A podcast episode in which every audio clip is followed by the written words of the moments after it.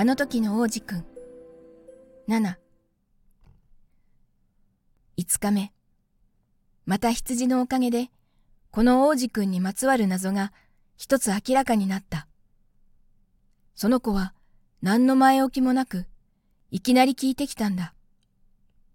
ずっと一人でうんと悩んでいたことが解けたみたいに。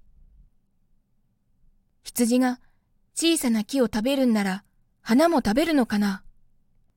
羊は目に入ったものをみんな食べるよ。花にトゲがあってもああ、花にトゲがあっても。じゃあ、トゲは何のためにあるの？わからなかった。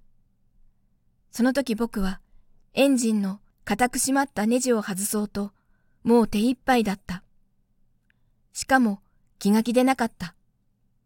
どうも手ひどくやられたらしいということが分かってきたし、最悪飲み水がなくなることもあるって本当に思えてきたからだ。トゲは何のためにあるの？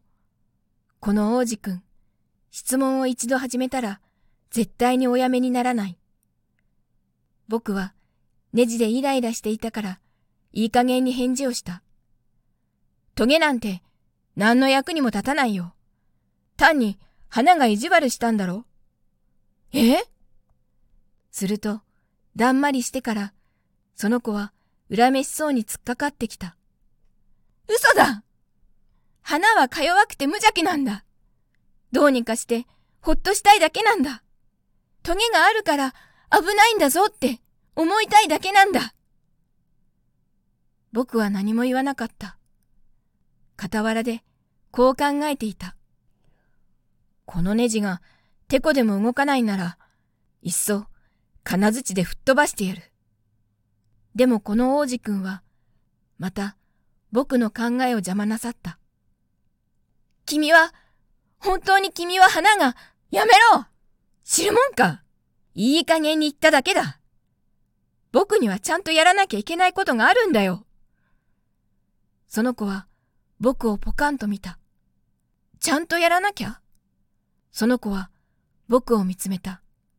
エンジンに手をかけ、指は古いグリスで黒く汚れて、不格好な置物の上にかがんでいる。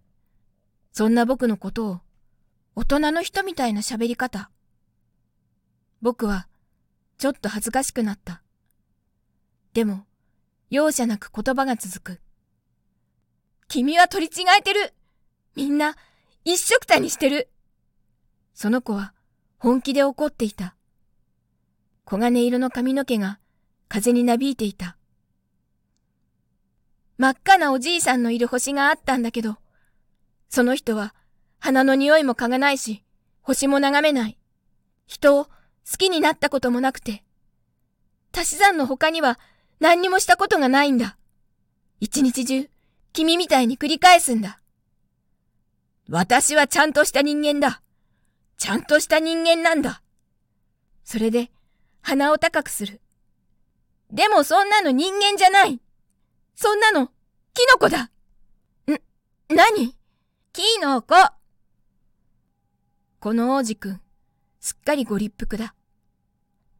百万年前から花はトゲを持ってる。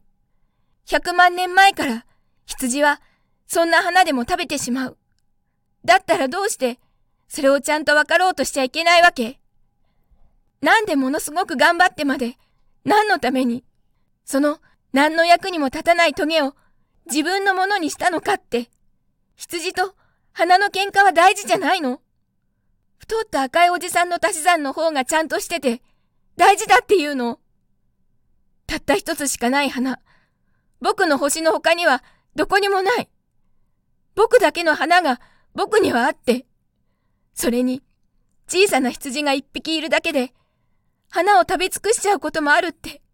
しかも、自分のしていることもわからずに、朝、ふっとやっちゃうことがあるって分かってたとしても、それでもそれが大事じゃないっていうの。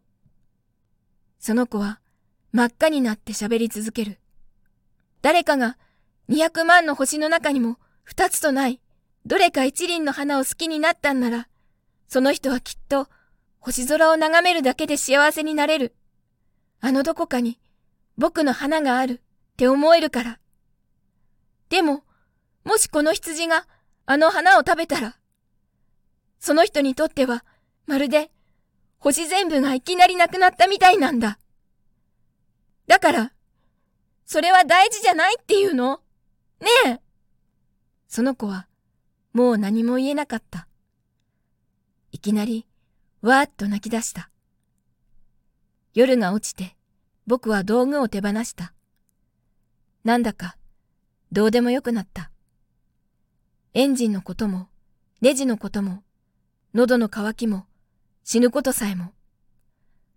一つの星、一つの惑星、僕の居場所。この地球の上に、一人の気ままな王子くんが、いじらしく立っている。僕は、その子を抱きしめ、ゆっくりとあやした。その子に言った。君の好きな花は何も危なくなんかない。羊に口輪を描いてあげる。君の羊に。花を守るものも描いてあげる。あと、どう言っていいのか僕にはよくわからなかった。自分はなんて不器用なんだろうと思った。どうやったらこの子と心が通うのか僕にはわからない。すごく不思議なところだ。涙の国って。